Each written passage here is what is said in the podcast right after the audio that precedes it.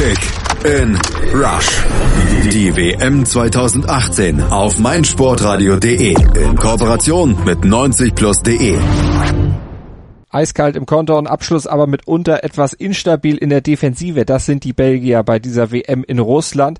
Aber mit dieser Ausstattung haben sie es jetzt ins Halbfinale geschafft. Sie schlugen nämlich im WM-Viertelfinale in Kasan Brasilien mit 2 zu 1 und das trotz, trotz Dauerdrucks der Brasilianer in der zweiten Hälfte. Der ewige Geheimfavorit misst sich jetzt also am Dienstag in St. Petersburg mit Frankreich im Halbfinale und Brasiliens Titelmission ist mal wieder gescheitert. Warum und ist Belgien immer noch ein Geheim oder jetzt ein richtiger Favorit? Das klären wir jetzt hier in der Analyse bei Kick in Rush, dem WM-Podcast von meinsportradio.de und 90 Plus mit mir, mit Malte Asmus und, und unserem Experten von 90 Plus mit Nico Scheck. Hallo Nico. Servus. Die Highlights. Ein Eigentor von Fernandinho brachte die Belgier früh im Spiel in die Siegspur. 13. Minute war das. Ein eiskalt abgeschlossener Konter durch De Bruyne sorgte dann nach einer guten halben Stunde für das 2 zu 0. Doch mit dem Rücken zur Wand bzw. einem Bein bereits im Flieger, da drückten die Brasilianer Belgien mehr und mehr in die eigene Hälfte. Renato Augustos Einwechslung brachte dann nochmal frischen Wind und den Anschlusstreffer in der 76. Aber das war am Ende zu wenig für die Seleção. Die Analyse.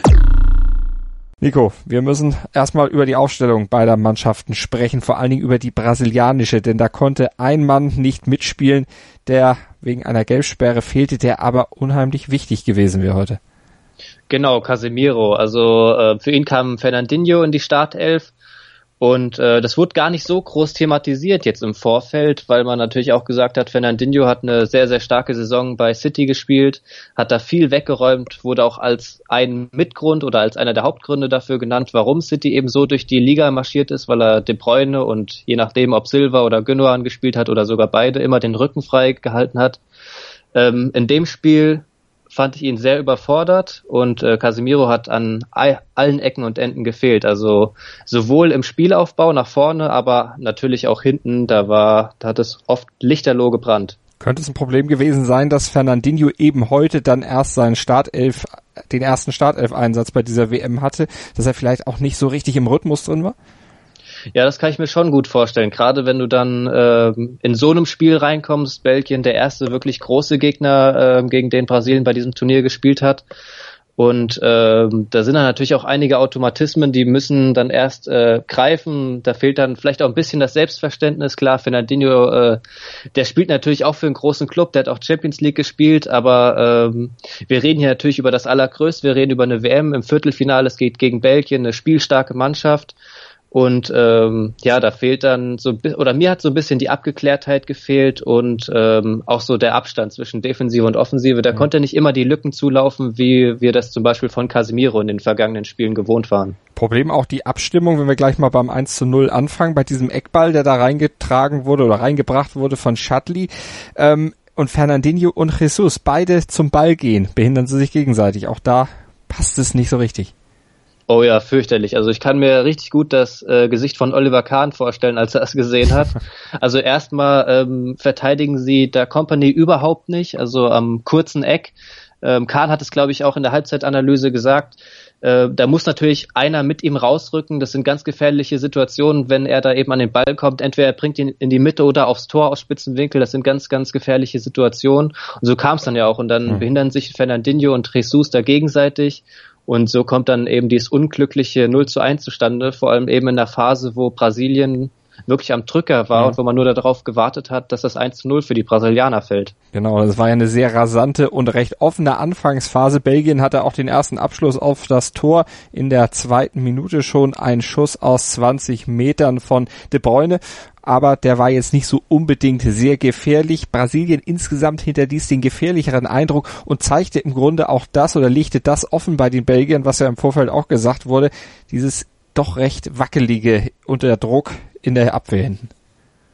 Genau, also äh, Martinez ist das natürlich auch aufgefallen. Ähm, er hat sich ja auch für das Spiel was überlegt. Er hat äh, wollte sicherlich für ein bisschen mehr defensive Stabilität sorgen, indem er noch Fellaini mit reingenommen hat, der ja eigentlich immer einen recht guten Eindruck hinterlassen hat, wenn er denn eingewechselt wurde.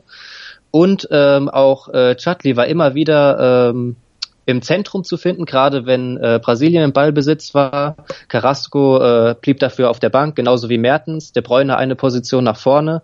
Ähm, trotzdem haben sie in den ersten Minuten wirklich richtig Probleme gehabt, da die Brasilianer zu verteidigen. Der Brandes äh, gerade in den ersten zehn Minuten immer wieder lichterloh. Sie, äh, die Abstimmung fehlte. Es, ähm, ja, die Räume wurden nicht richtig zugelaufen. Also ähm, da hatte Belgien wirklich Glück, dass sie da nicht das 1 zu 0 gefangen haben. Gerade wenn ich jetzt äh, an die Pfostenchance da denke von Thiago Silva, wo er zu überrascht ist nach, äh, nach der Ecke von Neymar.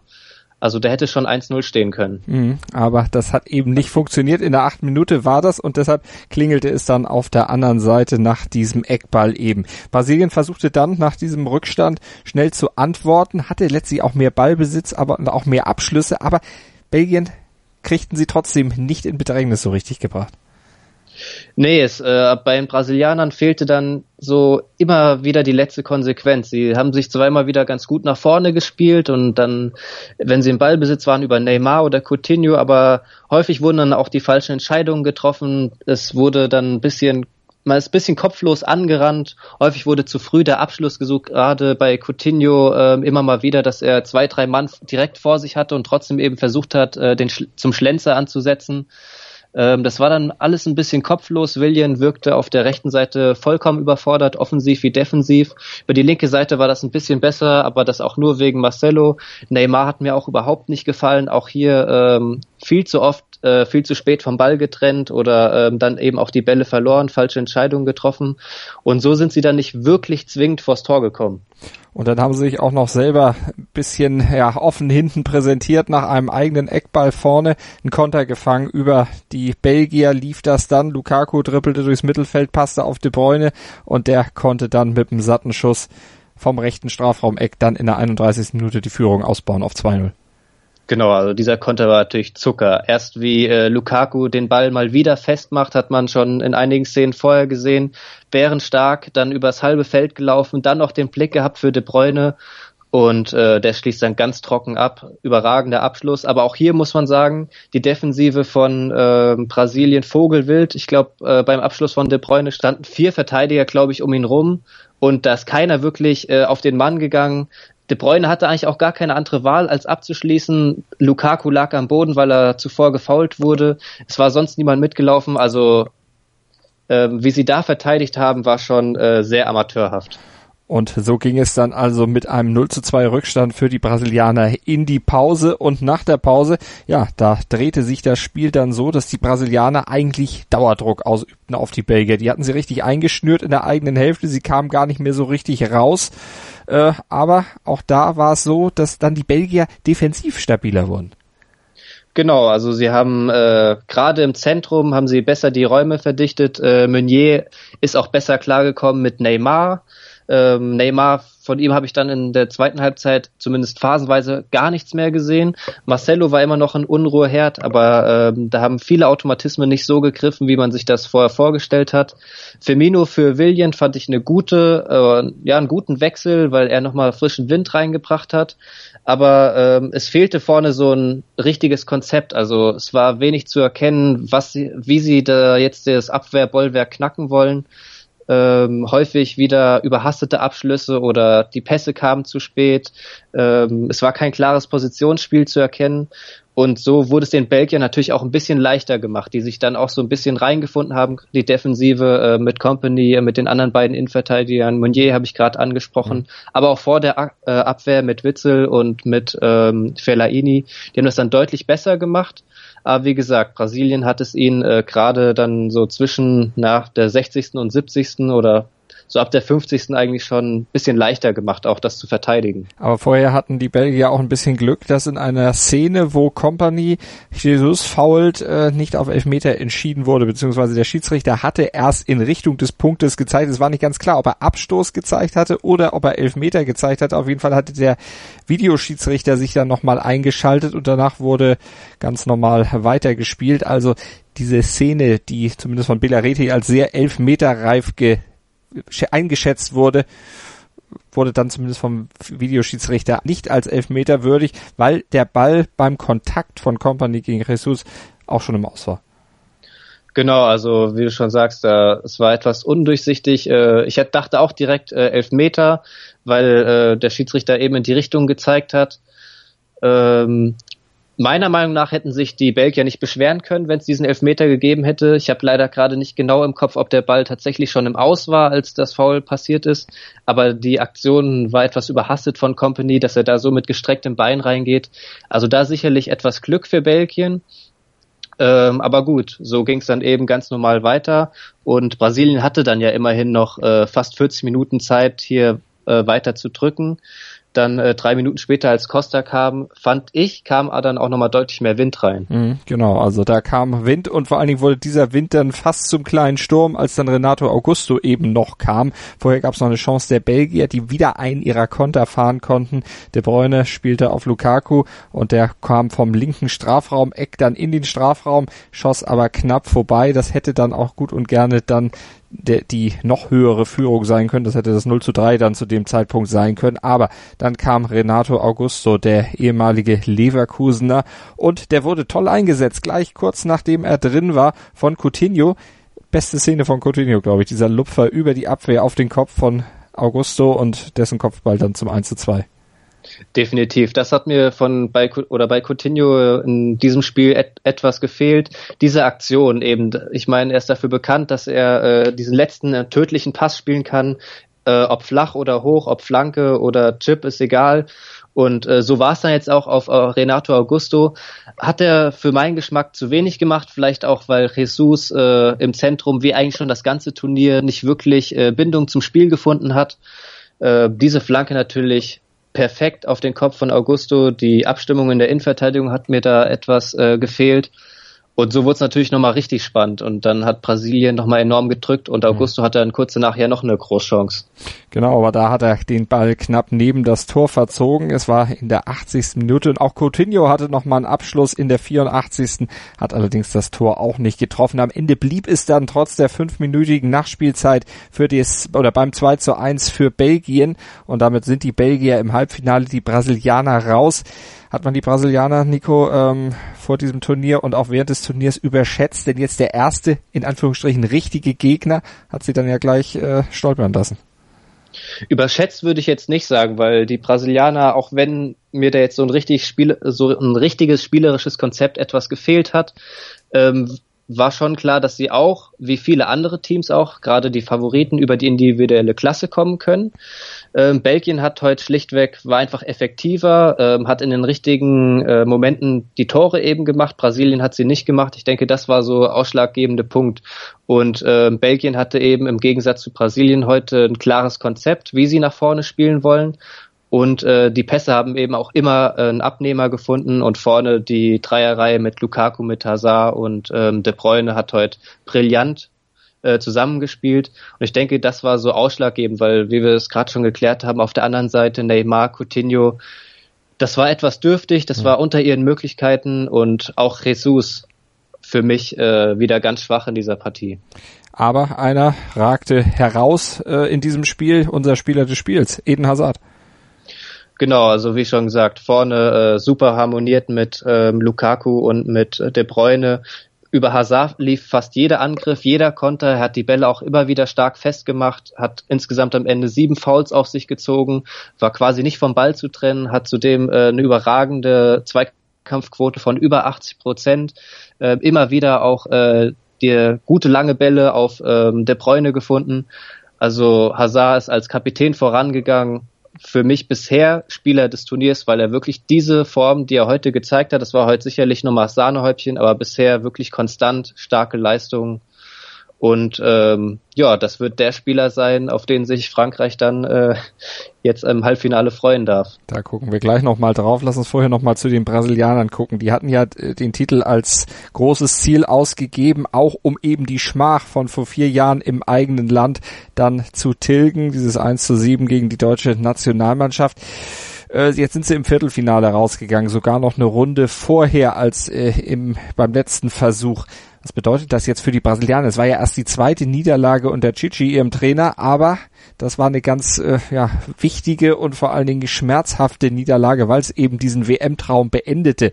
Glaubst du, dass äh, in Brasilien jetzt dann wieder der Trainerkopf rollen muss?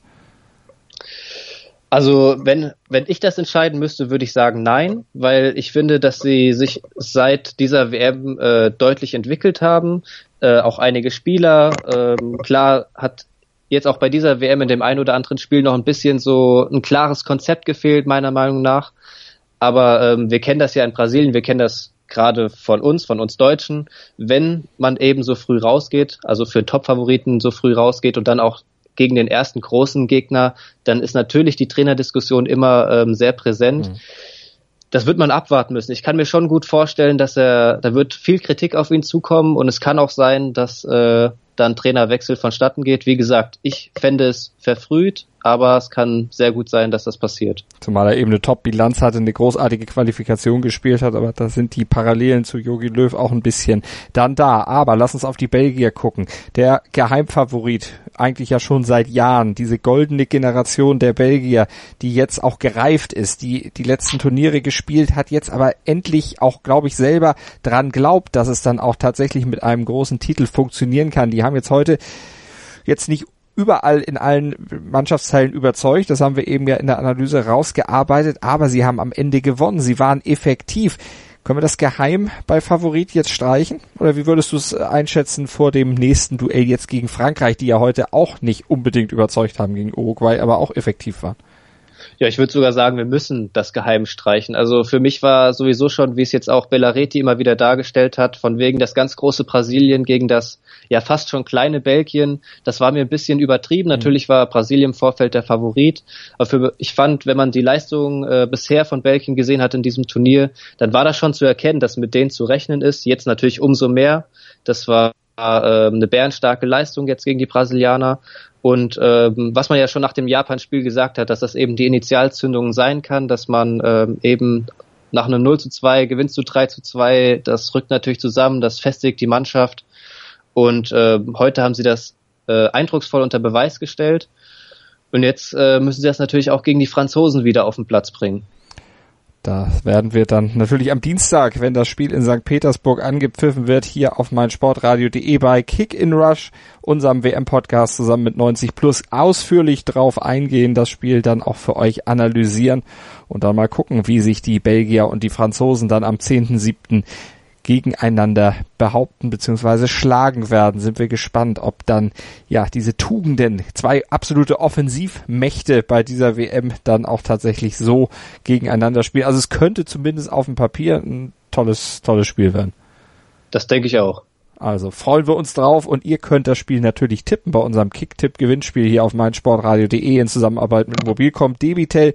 Wenn ihr den Spieltag gewinnt, den besten Tipp abgebt, die meisten Punkte sammelt, dann könnt ihr ein Sony-Handy gewinnen. Also schaut mal vorbei auf meinsportradio.de slash kick and rush, da kriegt ihr alle Informationen und schaut auch gerne rein bei 90 Plus oder klickt euch über unsere, durch unsere WM-Seite. Da habt ihr alle Podcasts zur WM nochmal zum Nachhören. Das volle Programm WM in Russland 2018 hier auf meinsportradio.de und ich sage vielen Dank für heute für die Analyse von Brasilien gegen Belgien an Nico Scheck. Schatz, ich bin neu verliebt. Was?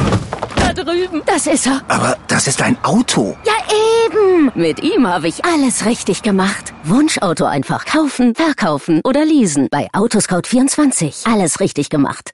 Kick in Rush. Das WM-Tippspiel auf meinsportradio.de. Präsentiert von Mobilcom Debitel. Registriere dich jetzt auf meinsportradio.de slash kick and rush und gewinne jeden Spieltag ein nagelneues Sony Xperia XZ2 Kompakt. Bereitgestellt von Sony. Kick and Rush. Die WM 2018 auf meinsportradio.de. Werde der Zar des Tippspiels. Schatz, ich bin neu verliebt. Was? Da drüben. Das ist er. Aber das ist ein Auto. Ja, eben. Mit ihm habe ich alles richtig gemacht. Wunschauto einfach kaufen, verkaufen oder leasen. Bei Autoscout24. Alles richtig gemacht.